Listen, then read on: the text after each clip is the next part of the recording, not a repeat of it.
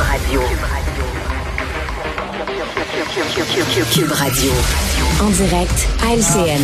Salut Jean-François. Écoute, j'étais choqué ce matin en voyant ça. Un jeune de 19 ans dans l'arrondissement de Saint-Laurent qui a été tiré dans le ventre par deux bombes qui Hey, voulaient pour son voler. manteau. Qui voulaient voler son manteau, Jean-François. Ça, c'est ici chez nous. C'est à Montréal. C'est pas dans le Bronx à New York. C'est rendu ça, Montréal. Non seulement c'est une ville laide, non seulement c'est une ville sale, avec des trous, des cônes oranges, des chantiers, des travaux, des pauvres miséreux qui délirent à haute dans la rue, des commerces placardés, tout ça. Mais là, tu risques de te faire tirer pour ton manteau. Écoute, les Américains, les touristes américains qui vont venir cet été, ils vont se sentir comme à la maison. Premièrement, ils vont se faire servir en anglais dans les commerces. Et deuxièmement, ils risquent de se faire tirer comme chez eux. Ils vont, ils seront pas bien ben dépaysés, là. Tu sais, c'est vraiment, c'est épouvantable. On est loin de l'époque où Montréal était la ville la plus sécuritaire en Amérique. On est loin de ça. On va- rester dans les nouvelles pas très réjouissantes. Un autre prof est accusé d'inconduite sexuelle au collège Stanislas. Un autre, ça fait le troisième, hein, troisième des, des cas allégués. Donc, lui, il aurait, je dis bien, il aurait, ce professeur-là, eu des inconduites sexuelles envers deux élèves et envers une collègue en 2022-2023. Il n'est plus maintenant à l'emploi de Stanislas. C'est la presse qui sort ça aujourd'hui. Et euh, ce qui est vraiment inquiétant, c'est qu'il y a eu des plaintes. Il y a eu des plaintes et on dit que l'administration a mis ça sous le tapis. Tu sais, hier, Jean-François, je te parlais d'un du fils d'un ami qui me dit, euh, Richard, à mon école, euh, on sait qu'il y a des profs de pas corrects, on s'est plaint, puis l'administration nous écoute. À Stan. C'était à Stanislas, ce jeune-là. Ah, c'est là où il va.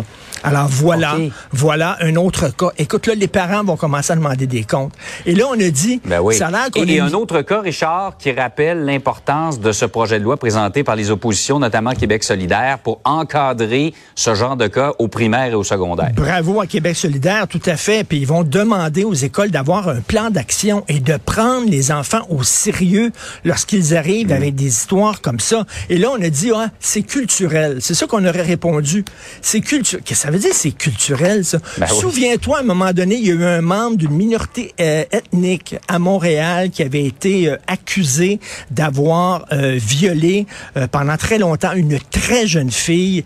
Et la juge, je me souviens, c'était la juge Véro à l'époque, la juge lui avait donné une sentence bonbon en disant, ben, au moins, il a préservé la virginité de cet enfant-là, Ah, ouais, ce qui ouais, est ouais. une valeur très importante dans sa communauté. Donc, comme si c'était culturel. Et je lisais récemment euh, des travailleurs sociaux euh, d'un quartier de Montréal qui disaient il faut former les des intervenants de la DPJ lorsqu'ils interviennent, par exemple, dans la communauté haïtienne. Il faut qu'ils comprennent que là-bas, la violence physique envers les enfants, c'est un trait culturel. Attends une minute, toi. hein? C'est quoi Hmm. cette affaire-là? Il y, a, il y a plein de parents haïtiens qui ne battent pas leurs enfants. C'est quoi cette histoire-là de c'est culturel, faut accepter ça? Dire, on est au Québec ici. On ne bat pas les enfants, on n'agresse pas les enfants. Ce n'est pas une excuse. Donc, Stanislas, ça fait trois, là. Il y a eu plusieurs plaintes et, euh, les gens ne sont pas pris au sérieux. Il y a quelque chose qui se passe dans cette école-là. Peut-être que la direction devrait rendre des comptes. Bientôt. Et c'est peut-être pas un cas isolé. Il y a peut-être d'autres écoles aussi Oui, où on gère exactement. plutôt mal ce genre de, de situation-là. Par ailleurs, euh, Richard, Québec va de l'avant avec une des solutions pour désengorger nos hôpitaux, c'est-à-dire l'hospitalisation à domicile. T'en Oui. penses quoi? Ben là, écoute, sur papier, c'est très beau. Là. Je sais pas comment ça va se Ouais. passer. On n'est pas en pénurie de main-d'œuvre ici. On n'a pas des infirmières Mm. qui sont en train de péter des coches parce qu'ils sont complètement épuisés. Là, bien sûr, c'est pas pour des graves maladies. Hein. Euh, tu te fais opérer une opération d'un jour, puis après ça, tu t'en vas te faire hospitaliser chez toi. Donc, euh, et on dit, entre autres, c'est parce que c'est plus sécuritaire être chez toi parce que tu risques moins d'attraper toutes sortes d'infections. On est rendu là, là. T'es es plus sécuritaire chez toi qu'à l'hôpital, OK? Alors, et là, il y a des gens qui vont dire, OK, c'est correct, on va se faire hospitaliser à la maison, mais ça sera pas comme à l'hôpital. Par exemple, le manger.